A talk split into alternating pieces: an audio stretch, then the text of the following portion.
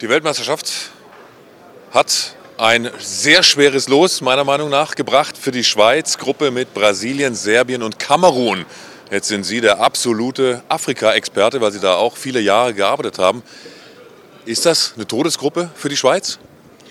Ja, das ist äh, schwierig zu sagen. Aber äh, am Anfang, in der, auch in der Qualifikation, äh, hat Kamerun so Olala gespielt.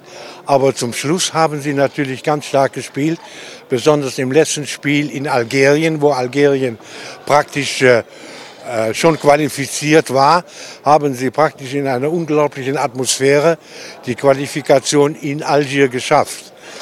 Und äh, die dürfen alles machen, nur nicht diese Kameruner unterschätzen.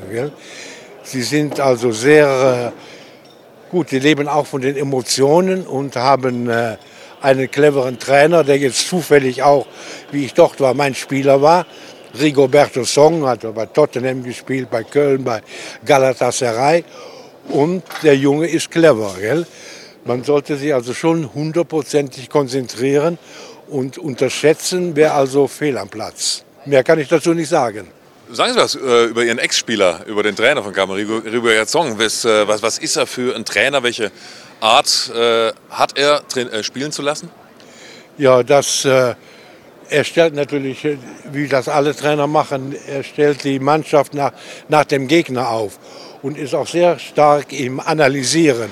Und hat natürlich, dass er eine lange Profikarriere hatte und nur bei Top-Clubs gespielt hat und auch von den Trainern, die er hatte, natürlich viel Erfahrung.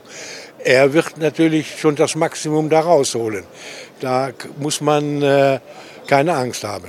Jetzt gibt es bei afrikanischen Mannschaften ja viele Besonderheiten, die man auch als Trainer ganz besonders beachten muss. Zum Beispiel, als Sie mit Togo 2006 bei der WM waren, waren einige Ihrer Spieler fünf, sechs Stunden vor dem Spiel noch im Freibad, in der Buddy und brauchten das als Vorbereitung auf das Spiel. Was, was gibt es noch für Besonderheiten, wenn man eine afrikanische Mannschaft trainiert? Nein, das, das ist jetzt neu, was Sie mir erzählt haben. Kenne ich nicht. Ja, habe ich nicht gewusst. Die, ja, die haben, äh, was sie sind, sie sind sehr, die haben einen unglaublichen Nationalstolz. Und äh, da spielt das Herz dann eine große Rolle. Die geben alles. Denn, denn in Afrika ist, wie soll ich das erklären? Wenn der jetzt Kamerun spielt gegen die Schweiz, dann ist das ganze Land hinterm Fernsehen. Dann fährt auch mehr kein Auto in die Hunde. Alle sind am Fernsehen oder hinter Radio. Und die Buben geben das Letzte. Und sie sind also kämpferisch sehr stark und vor allen Dingen sind sie mental sehr stark. Das heißt, die gehen auf den Platz, die sind immer überzeugt vorher, äh, wir werden dieses Spiel gewinnen. Die haben dieses, dieses Unterschätzen oder Angst, das kennen die Buben nicht, sind mental sehr, sehr stark. Ich kann das an einem Beispiel erklären.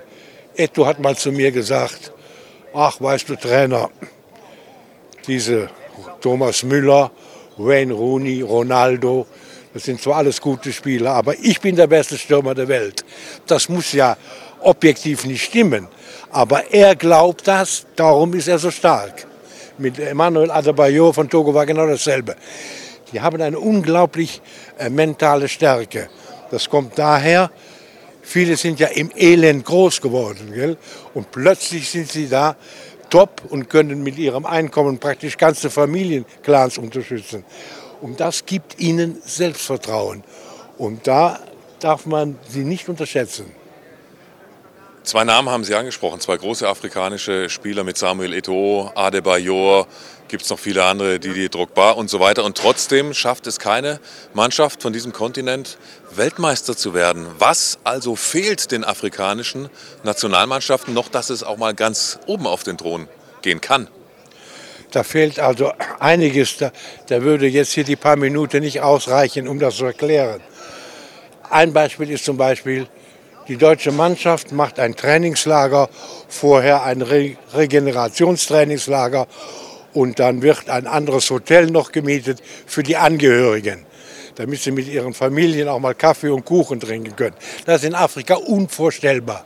Da gibt es kein Geld für. Das ist ein Grund.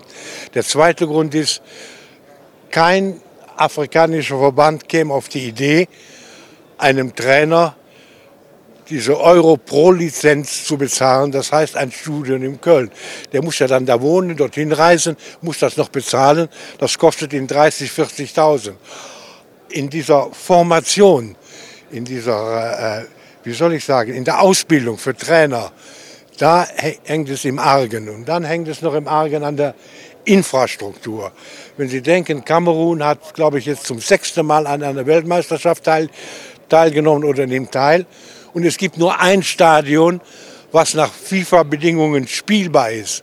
Und jedes Mal, wenn ein offizielles Spiel ist, muss eine Kommission von der FIFA kommen und das begutachten, ob das auch den Regeln entspricht. Das heißt, es fehlt an Infrastruktur. Es fehlt auch an äh, Sportärzten im medizinischen Bereich. Sie finden also in ganz, äh, in, im ganz Sudan, wo ich war, keinen Arzt, der auf Sportverletzungen äh, spezialisiert sind. Da könnte ich Hunderttausende und dann fehlt es in der Organisation. Die Spieler spielen auf der ganzen Welt und dann ist es für sie sehr schwierig, mal diese konzentriert zusammenzuziehen. Ein paar vor Monaten. Passiert also bei der Weltmeisterschaft, mir ist das selbst passiert. Vier Tage vorher reisen die Spieler an, dann fährt man zur Weltmeisterschaft. Das ist also bei uns wird, wird, wird das wochenlang vorbereitet. Und das ist, äh, das ist also ein Problem. Und die Spieler sind ja dann in Europa und dann müssen diese Reisen bezahlt werden und die Organisation, dann hapert es hier, dann hapert es da. Und das ist einer der Gründe. Ich sage immer, wenn man diese Infrastruktur, die wir in der Schweiz haben, mit Marklingen, und äh, mit der ETH in Zürich, wenn sie das theoretisch umsetzen würde nach Afrika, dass genau diese Infrastruktur alles stimmt, dann wäre das kein Problem. Denn im Jugendbereich, wenn Sie mal, das wurde ja auch heute, heute Morgen hier demonstriert, ich, meine Wenigkeit war zum Beispiel Junioren-Weltmeister mit Ghana. Kamerun, Nigeria war auch Junioren-Weltmeister. Kamerun war Olympiasieger. In diesem Jugendbereich sind sie auf gleicher Höhe. Wenn das aber in den Profibereich geht, wenn dann Geld fließen muss wegen der Vorbereitung, dann haben sie Probleme.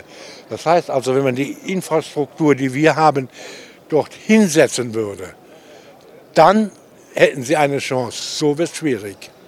Geldfluss, eins unserer letzten Stichworte, denn die Anekdote ist von 2006 mit Togo, als Sie bei der Weltmeisterschaft in Deutschland mit dabei waren. Müssen Sie uns bitte noch kurz erzählen, was ist da in wenigen Sätzen passiert? Ach, da ich, werde ich immer darauf angesprochen.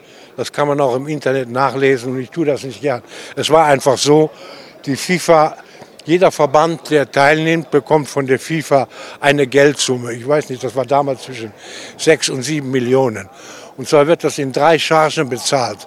Zwei Millionen vorher, zwei Millionen während der WM und zwei Millionen nachher, plus einen Bonus, je nachdem, wie die Mannschaft kommt. Und die ersten zwei Millionen waren äh, reserviert, um den Spielern die Prämie für die Qualifikation zu bezahlen. Ja, und dann äh, habe ich da vorher mit der Mannschaft mit Trainingsspiele gemacht in Holland gegen Augsburg, was weiß ich. Und das letzte Trainingsspiel haben wir gemacht gegen Liechtenstein. Das war fünf Tage vor unserem Eröffnungsspiel gegen Korea. Und dann, wie das halt so ist, war ich da in einem Hotel in Bad Ragaz und sagte zu dem Captain, zu dem Adebayor, um 10 Uhr an der Rezeption, wir laufen uns jetzt ein wenig aus und fahren zurück ins Hotel. Da kommt er allein zur Rezeption und sagt, Trainer, wir trainieren heute nicht. Ja, ich sage, was, ihr trainiert nicht? Ja, wir haben die Prämie noch nicht gesehen für die Qualifikation. Und, und, Togo war eine Mannschaft, die sich als absoluter Underdog in einer starken Gruppe qualifiziert hat. Und da haben die Spieler gestreikt. Und dann habe ich den Präsident angerufen und äh, habe gesagt, die Spieler streiken.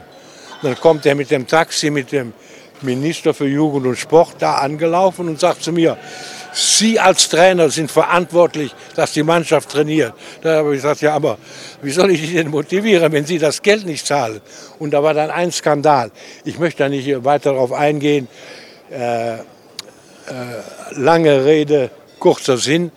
Die FIFA ist in Vorlage getreten, die Spieler haben ihr Geld bekommen und von der nächsten Charge hat die FIFA das denen wieder abgehalten und hat sie, glaube ich, auch noch sanktioniert mit äh, irgendeiner Summe. Und dann bin ich wieder angetreten. So war diese Story, summa summarum. Aber wenn Sie äh, solche Situationen nicht aushalten, dann dürfen sie nicht nach Afrika oder in Asien trainieren. Dann müssen sie hier bleiben und den FC Aarau trainieren. Dann passiert ihnen sowas nicht. Dann passiert es ihnen aber, dass sie am letzten Spieltag den Aufstieg in die Super League noch verpassen. Das kann auch immer mal passieren, auch beim FC Aarau. Trotzdem ich Erster bin und äh, Schaffhausen und Winterthur praktisch out ist.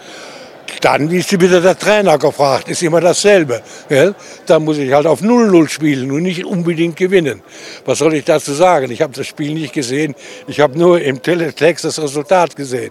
Aber das ist aber gut so, denn das macht den Fußball so populär und darum sind die Stadien alle so voll, weil das ja vorher logisch nicht zu erklären ist. Und das ist einer der Gründe, warum dieser Fußball so beliebt ist und äh, alle fasziniert. Aber letztes Thema. Katar ist der Austragungsort der WM. Äh, sehen Sie das auch so kritisch wie viele andere Fans oder haben Sie eine andere Meinung zu diesem Austragungsort? Ich sehe das, ich, ich habe da meine eigene Meinung. Da wird ja viel diskutiert und kritisiert und Menschenrechte und hin und her. Und ob dem Fußball das was bringt, das bringt dem Fußball so was. Denn in dieser Region, wenn doch die WM ist, in dem arabischen Raum, ist einer der positiven Effekte, es bringt wieder viele junge Spieler zum Fußballspielen, denn das hat einen unglaublichen äh, Publicity-Effekt. Ich bin kein Politiker und möchte mich da auch nicht äußern, denn ich habe ja Saudi-Arabien selbst trainiert und war in dieser Gegend jahrelang und es steht mir nicht zu, irgendwie einen politischen Kommentar zu geben. Ich habe auch viele, viele Freunde äh, auf höherer Ebene und äh, das überlasse ich den Politikern. Das ist nicht meine Aufgabe. Ich bin ein Fußballtrainer und alles andere interessiert mich nicht. Dann ist Ihre letzte Aufgabe zu sagen, wer wird Weltmeister? Ja, das ist jetzt auch wieder schwierig. Wissen Sie, das ist also schwierig. Aber die üblichen Favoriten, also ich nehme an, Frankreich ist Nummer eins. Brasilien, wenn sie sich zusammenreißen, haben auch eine gute Chance. Und England auch nicht.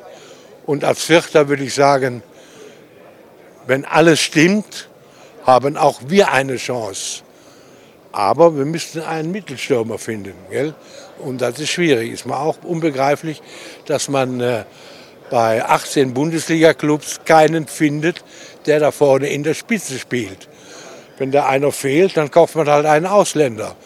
Wenn Sie jetzt da dieses Köpffinal gesehen haben, Freiburg gegen Leipzig, ich glaube, da waren nur bei Leipzig zwei Deutsche drin oder Maximum drei. Und das ist halt manchmal, wenn ich schaue, äh, wenn ich äh, bei, bei Bluesport zum Beispiel, wenn ich die englische Liga sehe und, und schaut zur gleichen Zeit ein Bundesligaspiel, was soll ich sagen, Leicester City gegen Southampton und zur gleichen Zeit Stuttgart gegen Union Berlin. Dann schaue ich die beiden Spiele an, denke, ja, das ist ja eine andere Sportart. Vom Tempo her, von der, von, von der, vom Einsatz her. Ich weiß nicht, ich bin da kein, kein Spezialist, was man da machen kann. Aber wenn wir nicht aufpassen, werden wir in der nächsten Generation nicht mehr äh, da oben mitspielen. Gell? Die sprechen immer Bayern München. Bayern München gehört auch zu den Großen. Ah, das wird schwierig. Gell? Denn äh, ich weiß noch, der wird auch anders Fußball gespielt. Der Edison äh, Becker, der Torwart von Liverpool, müssen wir mal aufpassen. 90 Prozent der Bälle spielt er mit der Hand einem zu oder kickt einem zu. Die spielen von hinten heraus. In Deutschland, wenn Sie die Bundesliga anschauen, viele Torkeeper kippen, kicken den Ball direkt von hinten nach vorne in der Hoffnung, vorne hilft der liebe Gott. Ja, aber diese andere Philosophie ist viel mir besser. Wenn ich den Ball, selbst wenn der Abwehrspieler nur einen Meter neben mir steht, wenn ich dem den Ball gebe, dann habe ich schon mal eins sicher, habe ich den Ball. Solange ich den Ball habe, kann der Gegner kein Tor schießen. Aber jetzt kommen wir ja viel zu weit, sonst müssen wir hier einen Trainer-Ausbildungslehrgang halten. Genau, deshalb zum Schluss, wie weit kommt die Schweiz in Katar?